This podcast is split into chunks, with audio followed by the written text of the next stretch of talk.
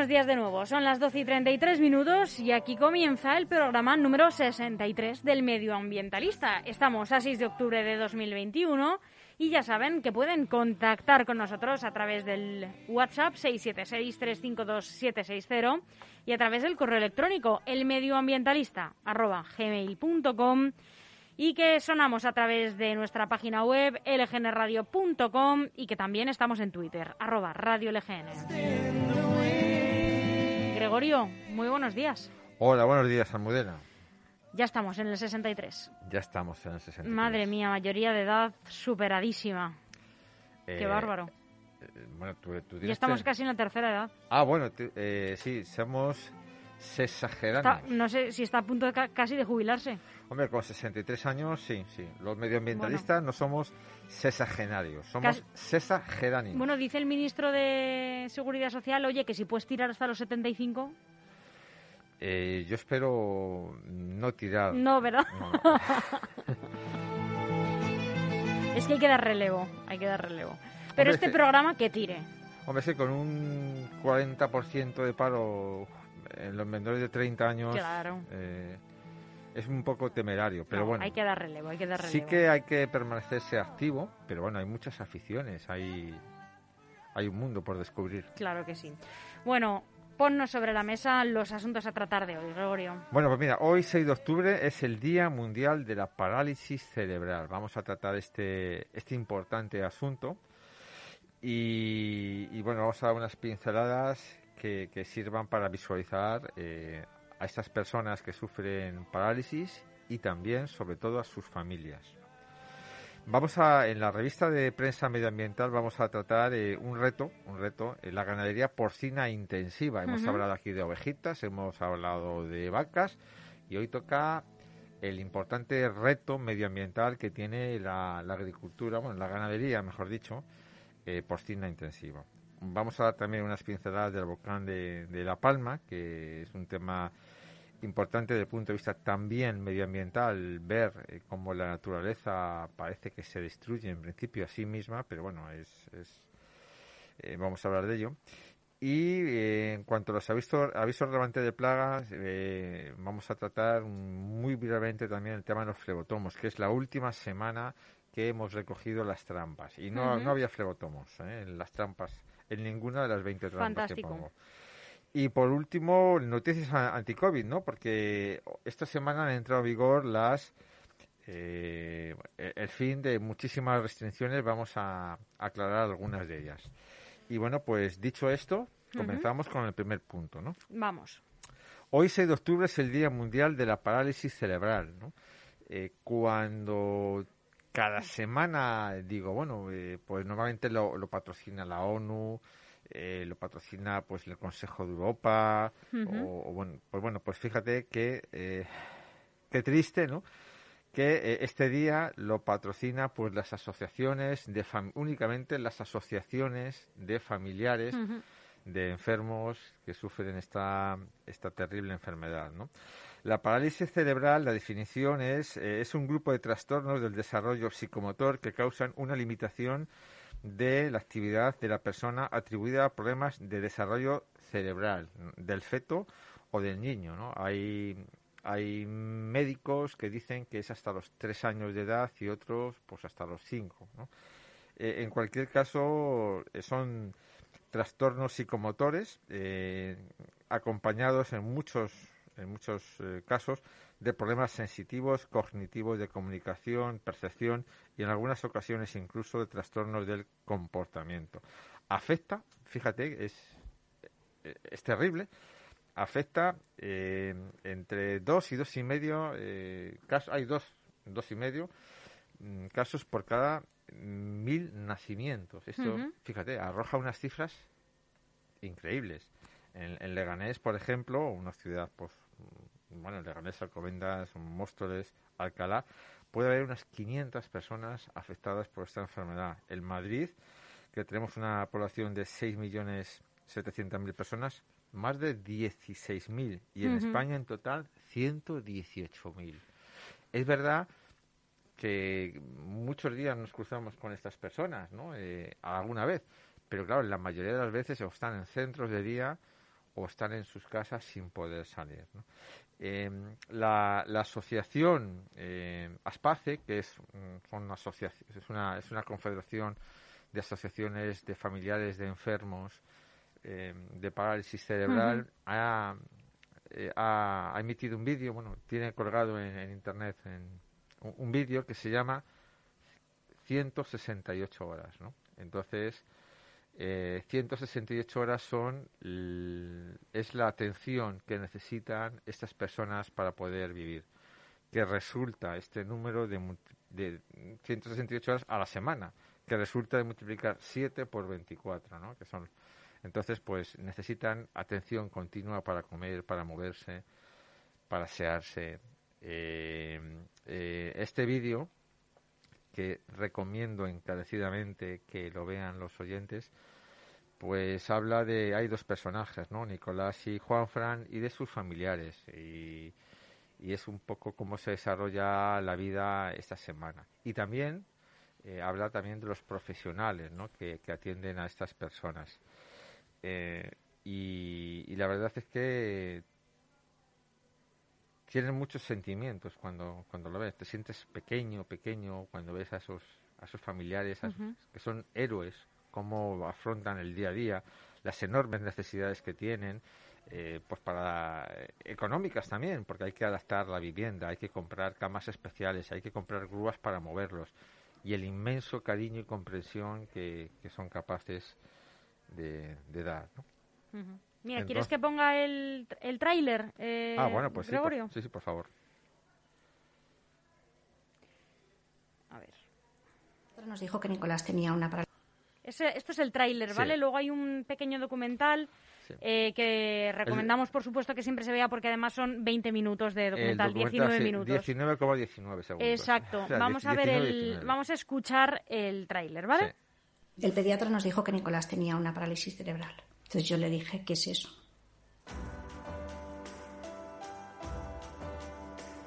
Bueno, pues mi hermano tiene una parálisis cerebral diagnosticada con un 98% de discapacidad. Juan para levantarse necesita una persona. Juan para movilizarse en su carro necesita una persona. Para asearse, para salir, para subirse a cualquier lado, para desplazarse por la calle. Desde que se levanta hasta que se acuesta, incluso durante la noche, pues durante los 365 días al año, sea sábado, domingo y festivo, necesita ayuda para vivir, para vivir, si no se moriría, ya sea yo o otra persona.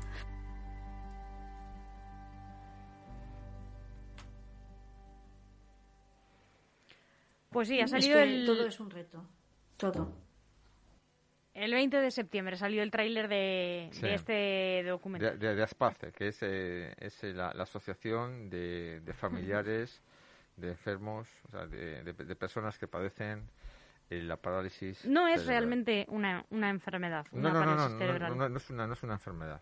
Es un, es un, es un trastorno que a veces, a veces eh, la gente confunde, ¿no? Y, y es importante también, y es importante también para, para los comunicadores, para los periodistas, la terminología, el lenguaje, es importante.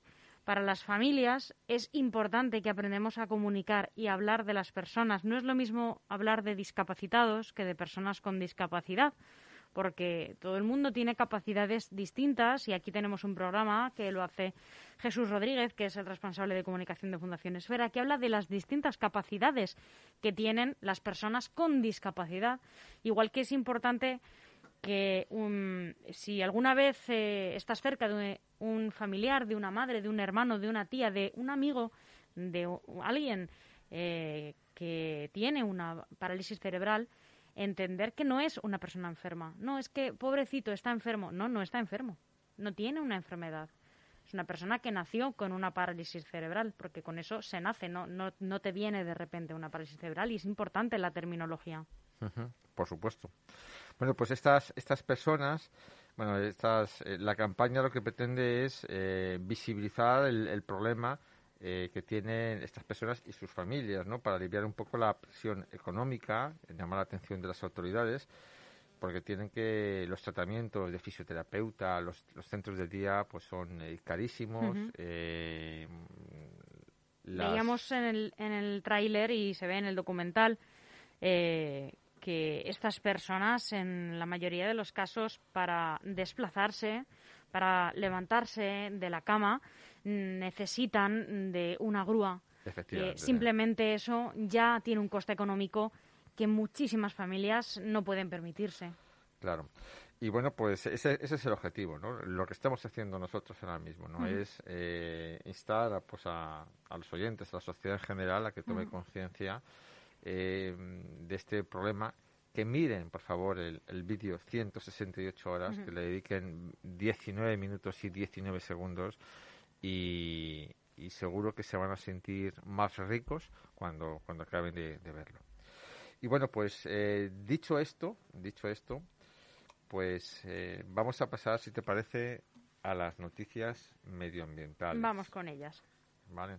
Entonces, eh, tenemos un, un reto, ¿no? En la ganadería porcina intensiva. ¿Qué es una ganadería intensiva? La ganadería intensiva se apoya en la intensificación de los factores de producción, equipamiento, eh, instalaciones para maximizar la producción y minimizar los costes. Entonces se caracterizan estas explotaciones agrícolas eh, ganaderas por la elevada densidad de animales y el control de aspectos como la alimentación o la temperatura para acelerar los tiempos de cría, eh, para minimizar el, tiempo de cría, ¿no? aprovechando las ventajas eh, también de la cadena de comercialización y demás. ¿no? Fíjate, en España hay aproximadamente 80, bueno, aproximadamente no, hay exactamente 88.437 granjas eh, de, porcino. Eh, la inmensa, mm, eh, bueno, la, la, mayoría, digamos, está en Galicia, el 34%. Pero bueno, también hay muchísimas en Extremadura, el 15% están en Extremadura. El, el Andalucía el 14% y el 10% en Castilla y León. Es curioso, Gregorio, que digas que des este dato porque eh, yo que soy muy asidua de los restaurantes, porque me gusta mucho ahora, eh, te ponen como valor añadido en las cartas de los restaurantes. Eh, lomo alto, lomo bajo, filete de cadera, no sé qué, de vaca rubia gallega. ¿no? Por ejemplo, ah, bueno, estamos hablando de, de porcino, estamos hablando de porcino, es verdad. Fíjate que me, he liado yo, que te lo dicen como si fuera una cosa súper exclusiva, la vaca rubia gallega, como si hubiera súper pocas vacas en Galicia. Eh, en, la, en, en, la, en, las explotaciones ganaderas de bovino, de, de, ovino y de porcino, pues eh, se pueden dividir en dos grandes bloques. Las extensivas, las extensivas que necesitan muchos espacios, eh, y las intensivas, que están prácticamente encerradas. La rabia, la, vaca rubia gallega, en general, los, es es extensiva, que están a sus, anchas, a, sus anchas. Bueno, pues eso es de calidad, haces bien. Eh, sin embargo, fíjate... Eh, pero es verdad que ahora todo el tiempo te lo señalan, ¿no, te has dado cuenta? Te has fijado en los restaurantes de vaca, pero nunca lo ponía, es de hace no sé, cinco años hacia acá, vaca rubia gallega. Todo, ah. todo, es, todo es de vaca rubia gallega. Eso tiene que ver Masterchef y los programas estos que dicen cosas... Eh, que luego vete tú a saber, ni que te, ni que te dieran al lado la etiqueta de la vaca, ¿no? Bueno, pues en, en, fíjate que cuanto más al sur se da la, la, la casuística de que es más fácil eh, tener explotaciones extensivas de porcino, ¿no? De hecho, en Andalucía la mayoría de las, de, o gran parte de las eh, eh, granjas extensivas españolas están en Andalucía y en Galicia hay, hay menos, ¿no? Prácticamente la totalidad de las granjas de porcino de Galicia son eh, son intensivas. Entonces, bueno, esto también tiene un impacto brutal en el medio ambiente. ¿eh? Recordamos que eh, la ganadería tiene una gran culpa de las emisiones de amoníaco y de las emisiones de los gases de efecto invernadero. Por eso decíamos hace dos semanas que la importancia que era que supondría que las vacas pudieran ser enseñadas para, para ir al baño, ¿no? Decíamos. Medio en broma, medio en serio, ¿no? Eh, pero es, en serio, ¿no? Sí, sí, sí. Porque se podrían gestionar los residuos eh, de las deyecciones, tanto sólidas como líquidas, y por tanto se podían reciclar y, y gestionar mejor. ¿no? Pero también es muy importante en estas granjas la bioseguridad, es decir, eh, el tema de eh, gran parte de la culpa de la resistencia que tenemos a los antibióticos los seres humanos es porque mm, la carne que comemos, eh, la, la, reses está, está vacunada, ¿no? y digamos que transmiten los, los antibióticos a nosotros, ¿no? Y entonces, bueno, pues eso crea también una, una resistencia de las bacterias a los antibióticos. Es muy importante eh, señala, hay unos datos pues muy, muy terribles, ¿no?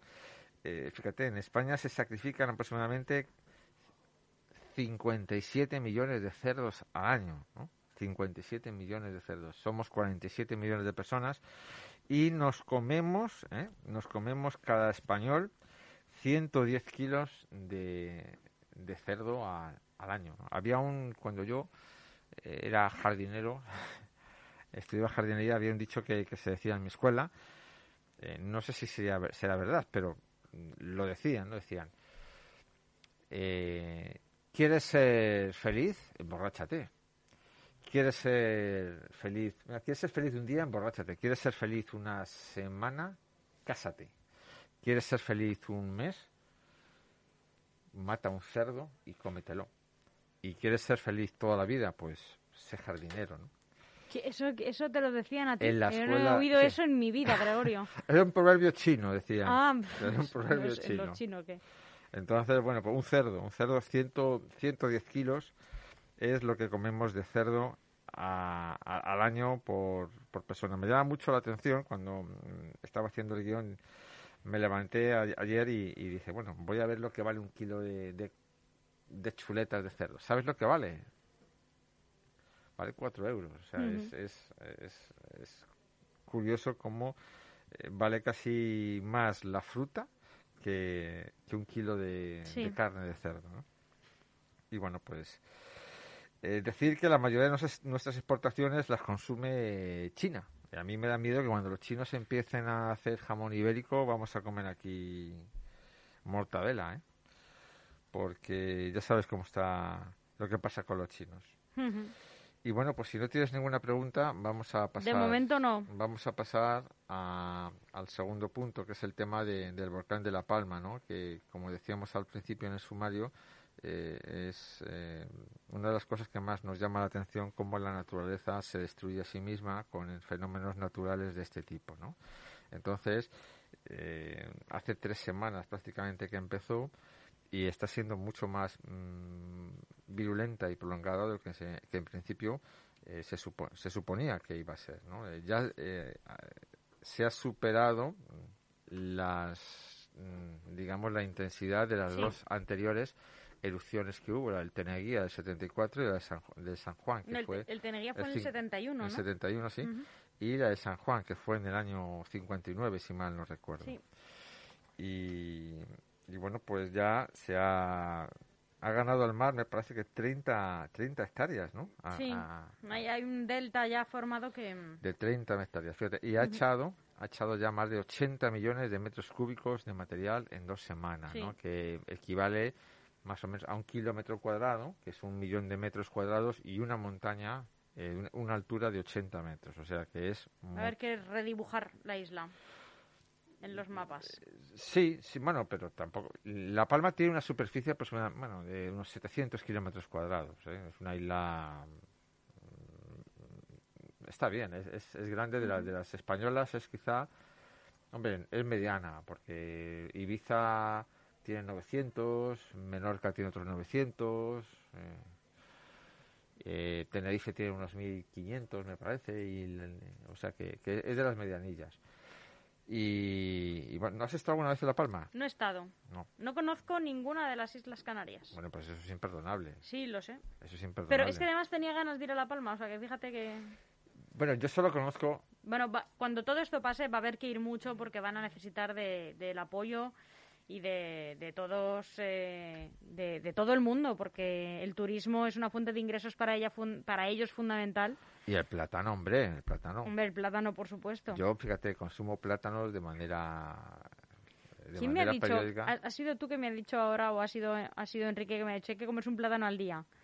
Eso para cuando una bueno, mano. tú no habías nacido, pero había una campaña, había una campaña televisiva eh, cuando yo era niño que decía todos los días un plátano por lo menos. A mí los plátanos me han gustado porque no necesitas herramientas pues para pelarlo, es muy limpio y tiene un envase, un envoltorio maravilloso y natural. Entonces, pues por eso consumo muchísimos plátanos. Bueno, con- consumo de todo, ¿no? Pero los Tiene plátanos mucho potasio.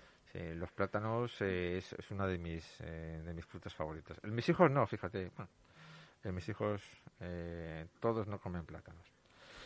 Bueno, pues eh, decir que, que bueno, pues se ha, se ha extendido, bueno, se ha puesto de manifiesto esta semana una teoría muy bonita acerca de la de, de la configuración, cómo se ha hecho las Islas Cana- Canarias a través de un punto caliente que hay eh, debajo de ellas, ¿no? que, que, que, inyecta eh, del, del subsuelo profundo, se inyecta el, mag- el magma eh, y bueno, pues eh, la corteza terrestre se desplaza a una velocidad de, de- del crecimiento de una uña y bueno, poco a poco se van formando las islas y destruyendo, ¿no? Lle- Llevan 20 años saliendo magma poquito a poquito por ahí y es lo que hace, lo que permite que las islas eh, se formen. Y si te parece, pasamos al, al siguiente punto. Venga, Bueno, eh, que son el tema de, de las plagas. ¿no? otra vez con las ratas, ¿eh? No, no, no, bueno, eh, hemos dicho al, al El otro día vi que- otra foto sí, sí. en Twitter de una rata encima de un banco en un parque infantil, Gregorio. Sí, hombre, claro, pobrecitas. Pero ¿cómo que pobrecitas? La gente está muy enfadada, Gregorio. Es una broma, es una broma. Sí, sí, la verdad es que ya te he dicho que el tema de, de las ratas, La gente está muy enfadada en Leganés con las ratas. bueno, eh, sí, eh, nosotros tenemos eh, aproximadamente, bueno, aproximadamente, exactamente hemos tenido 700 avisos el año pasado de, de ratas. Entonces nosotros derratizamos la ciudad aproximadamente eh, cada dos meses, mm, dos meses y medio, dos meses aproximadamente, ¿no? Hacemos unos, unas seis batidas por los puntos de alcantarillado, ¿no? Tenemos, revisamos unos 3.500. Es es importante también subrayar que hay unos 86.000 pozos de alcantarillado, pero no todos tienen presencia de roedores.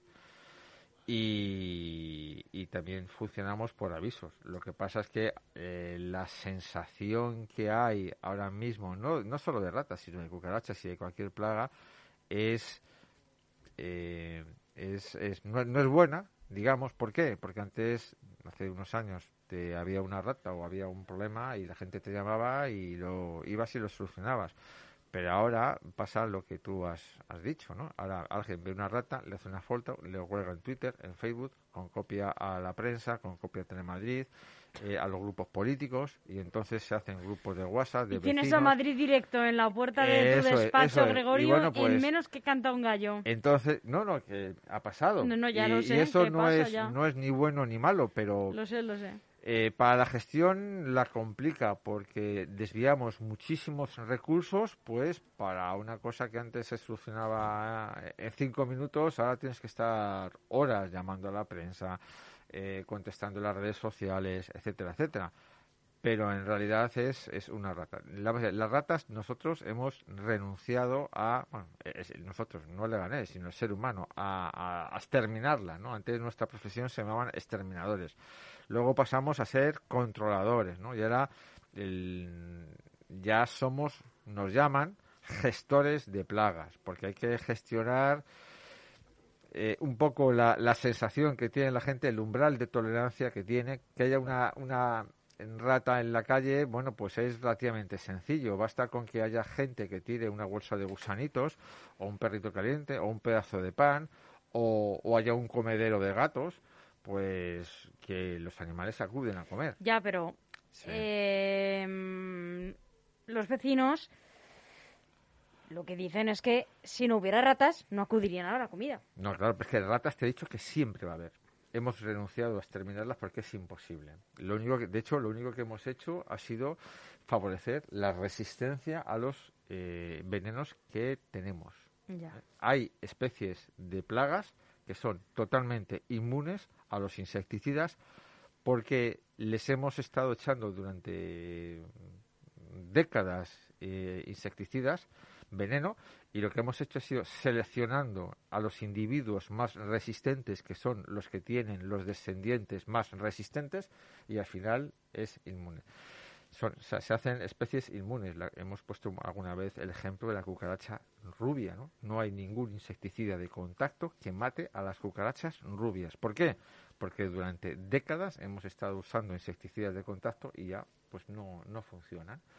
Eh, ahora mismo eh, tenemos el problema este con las ratas. No sé si sabes que, eh, por ejemplo, dentro de los edificios ya no se pueden poner de manera para monitorear, para monitorizar, monitorizar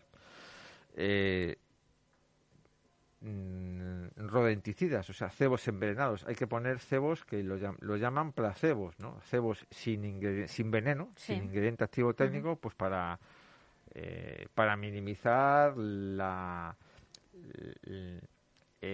la presencia de estos potentísimos anticoagulantes al medio ambiente. ¿no? Solo se pueden poner cebos cuando existe la, la certeza absoluta de que hay eh, de que hay ratas. Entonces, pues eh, y no solo eso, sino que la el ingrediente activo técnico legal, pues mm, usual ha, disminuido su proporción, ¿no? Antes eran, podían 30, 40 ppm, o sea, ppm, partes por millón, y ahora lo usual son 25 ppm, ¿no?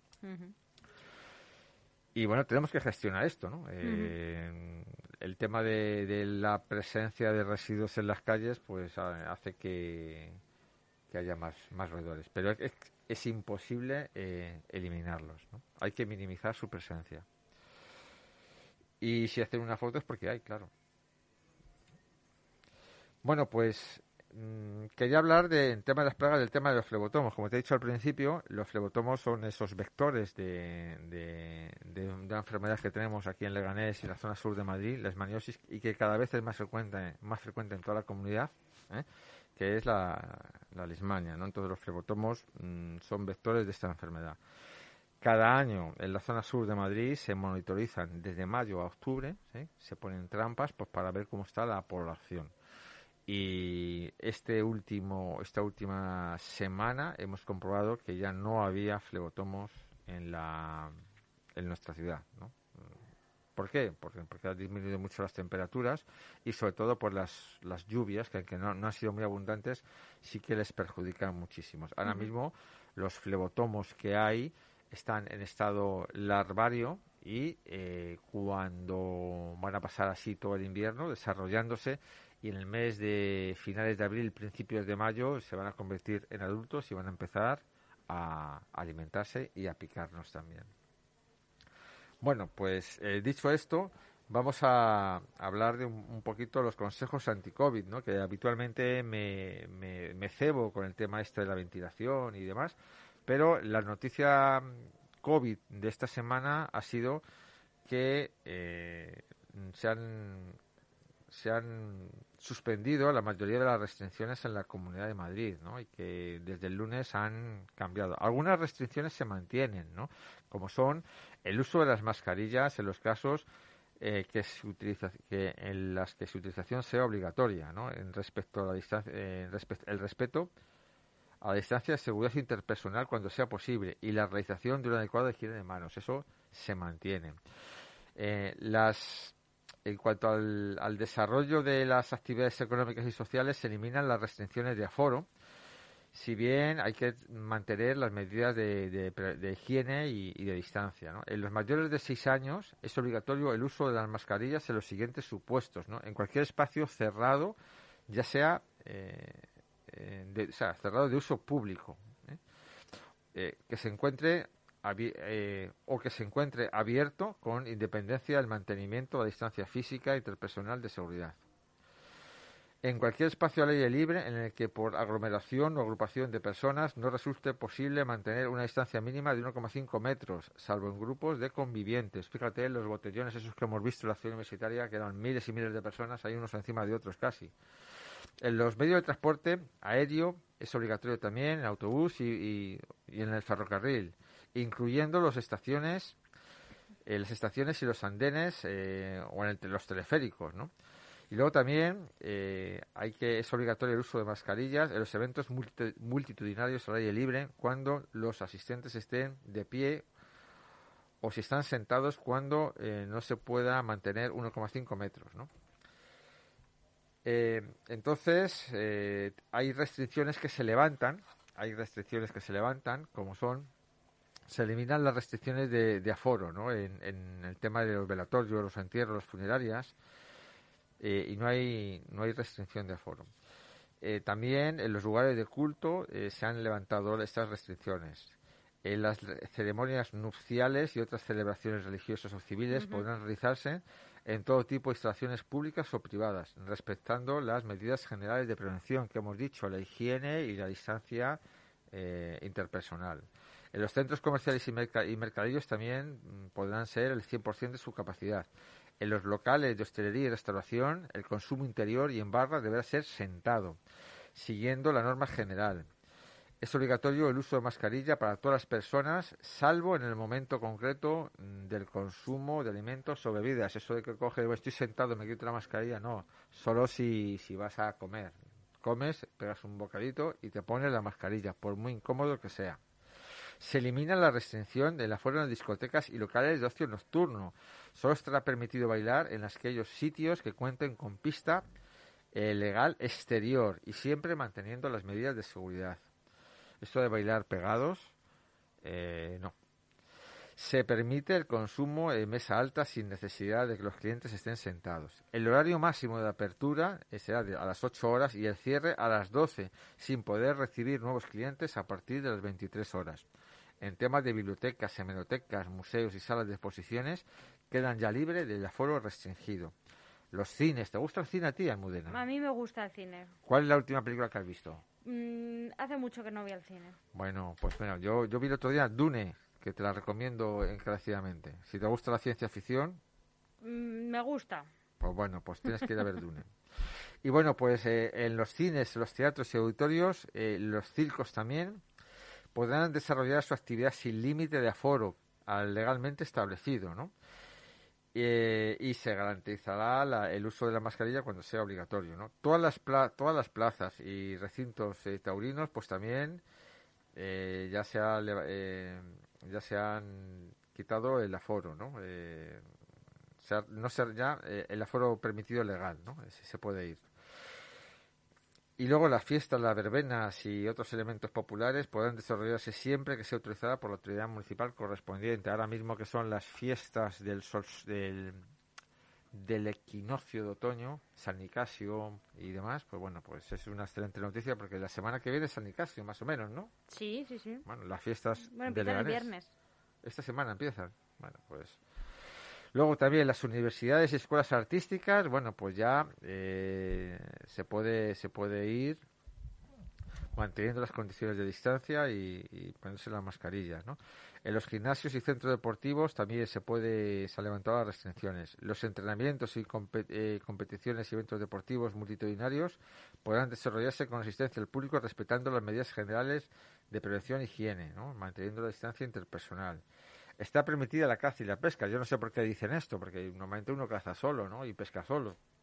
Y no te vas a poner a pescar a menos de un metro y medio de, distancia, ¿no? Pero también es importante que en las residencias ya se permite las salidas del centro de los internos vacunados sin limitaciones. ¿eh? Esto es importante. Y los transportes públicos, que yo creo que es el gran riesgo que tenemos todos los que vivimos en las grandes ciudades, pues el uso de mascarilla será obligatorio para conductores y usuarios de más de seis años, ¿no? Y en autobuses o trenes, metro y transportes públicos. Y privados complementarios de viajeros en vehículos de hasta nueve plazas, incluido el conductor. Pero siempre hay que incidir, siempre hay que incidir en la ventilación. ¿eh? En la ventilación eh, para como medida principal para minimizar la presencia del virus en el aire. A mí estas limitaciones, eh, Almudena, este levantamiento de limitaciones que es eh, que es positivo en general, ¿no? Pero me temo que nos vamos a enfrentar dentro de, de 15 días a un repunte y, y a la séptima ola. Esperemos que sea mínima y que la doblemos la curva rápida para acabar con esta pesadilla. Y muchísimas gracias por todo. Gregorio, gracias a ti. Que tengas una feliz semana. Igualmente. Vamos a por el 64. A por el 64.